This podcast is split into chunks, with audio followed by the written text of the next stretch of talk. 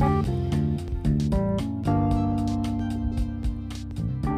De Jesús tenemos ejemplo de creatividad, ya que hizo uso de parábolas en las que podía enseñar de manera clara y concisa el mensaje.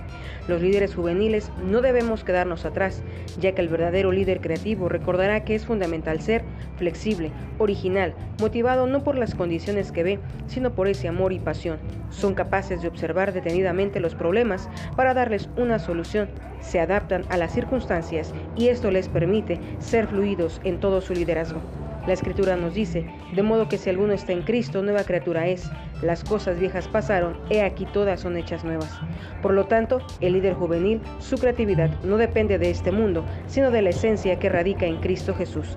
Así como Jesús tuvo oposición al desarrollar su liderazgo, el líder juvenil también lo tendrá y tiene que conocer a sus enemigos. Sus enemigos son rutina, conformismo, pesimismo y desinterés por aprender más por medio de la lectura. Ser creativo e innovador no significa salirse de los contextos sanos y fundamentales de la escritura, sino mantenerse enfocado en ella, así como Jesús lo hizo, quien siempre fue guiado y lleno del Espíritu Santo en todo su ministerio y liderazgo. De esta manera, el joven también debe ser lleno del Espíritu Santo, como lo dice su escritura.